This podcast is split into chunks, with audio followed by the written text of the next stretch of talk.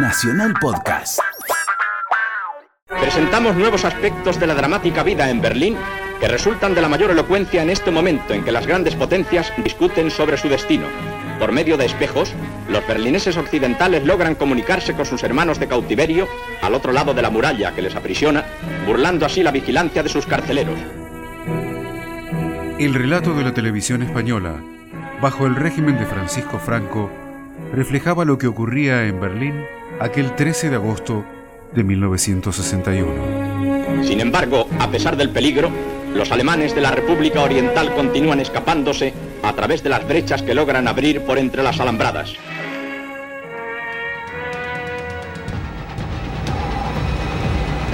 Al finalizar la Segunda Guerra Mundial, tras la división de Alemania, Berlín también quedó fragmentada en cuatro sectores de ocupación, soviético, estadounidense, francés e inglés.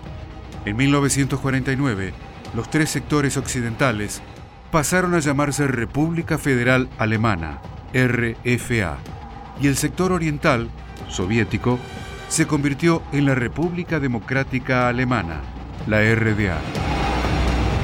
Nikita Khrushchev, primer ministro soviético, fue premonitorio en 1959 cuando fue derribado un avión norteamericano en su territorio. No queremos amenazarlos, pero nadie sobrevuela la Unión Soviética ni los países socialistas. Respeten nuestra soberanía y nuestras fronteras. Si no saben dónde están nuestras fronteras, se las enseñaremos.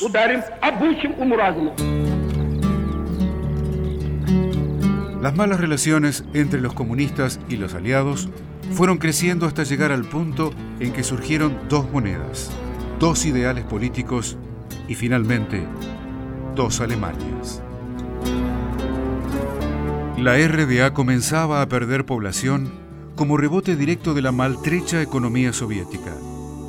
De la noche a la mañana, el Consejo de Ministros decidió en las últimas horas del 12 de agosto de 1961 emplear a sus Fuerzas Armadas para ocupar la frontera con Berlín Oeste y construir el muro que separaría durante 28 años a la ciudad de Berlín. John Fitzgerald Kennedy, flamante presidente de Estados Unidos, respondía al régimen desde el recinto de Naciones Unidas el 25 de septiembre de ese año. Creemos que un acuerdo de paz es posible con el pretexto de la libertad de Berlín Oeste. Nunca negociaremos fuera del miedo y nunca tendremos miedo a negociar.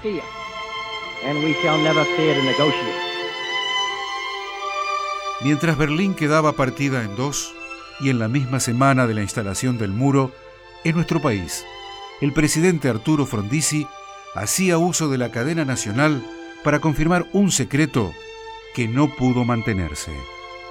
Deseo disipar el equívoco que ha prevalecido en estos días con motivo de la audiencia que el presidente de la República concedió al ministro de Industrias y delegado de la República de Cuba a la conferencia del Consejo Interamericano Económico y Social realizada en Punta del Este, doctor Ernesto Guevara.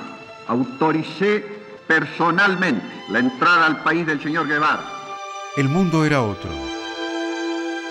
En los 28 años, dos meses y 27 días en los que estuvo en pie, ese muro destrozó ilusiones y proyectos y fue el triste disparador de separaciones desgarradoras e historias de amor conmovedoras. En su última visita a Alemania, antes de caer asesinado, Kennedy dejó su célebre frase en el idioma germano. Soy un berlinés. Había vientos de cambio. El muro fue el símbolo perfecto de la Guerra Fría. El muro que cambió la historia. Una realización de contenidos. Radio Nacional.